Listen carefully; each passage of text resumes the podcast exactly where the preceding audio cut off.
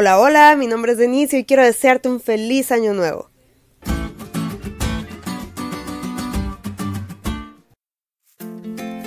Hace unas semanas mi novio, mi cuñada, mi suegra y yo hicimos un viaje a la Gran Manzana. La ciudad, como dijo mi suegra cuando andábamos por allá, es exuberante. Hay mucha gente, muchos carros, muchos edificios, mucho tráfico.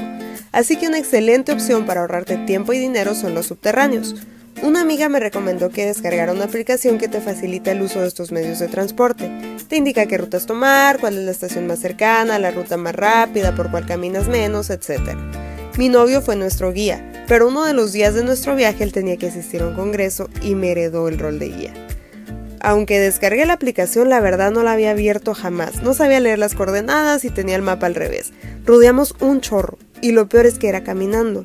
Me dio mucha pena porque mi suegra está mala de sus rodillas y si yo estaba cansada no quiero pensar cómo se sentía ella.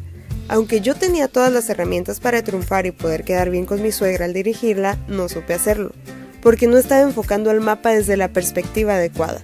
Algo así sucede al tratar de descifrar las profecías apocalípticas.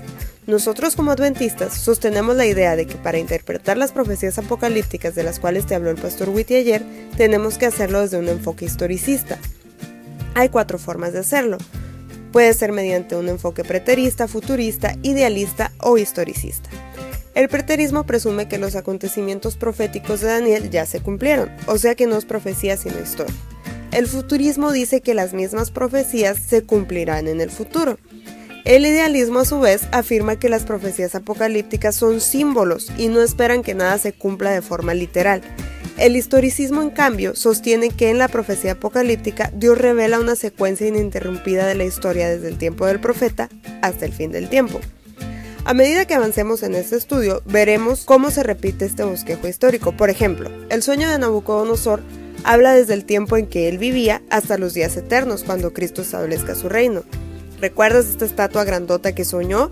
Ah, pues hablaba desde sus tiempos, desde Babilonia. Mientras que la visión de Daniel en el capítulo 7 complementa este sueño agregando más elementos para poder descifrarlo, siguiendo un orden en la historia.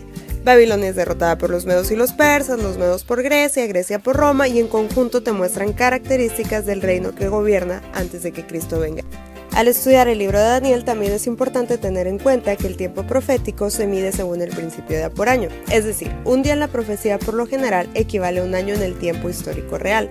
Por ejemplo, la profecía de las 2300 tardes y mañana debemos entenderla como una referencia a 2300 años o la de las 70 semanas a 490 años.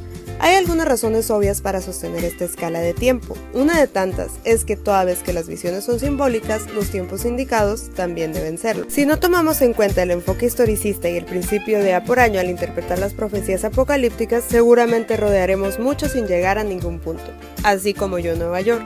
No sirve de nada tener todas las herramientas si no sabemos usarlas. ¿Te diste cuenta lo cool que estuvo la lección? No te olvides de leerla y compartir este podcast. Es todo por hoy, pero mañana tendremos otra oportunidad de estudiar juntos.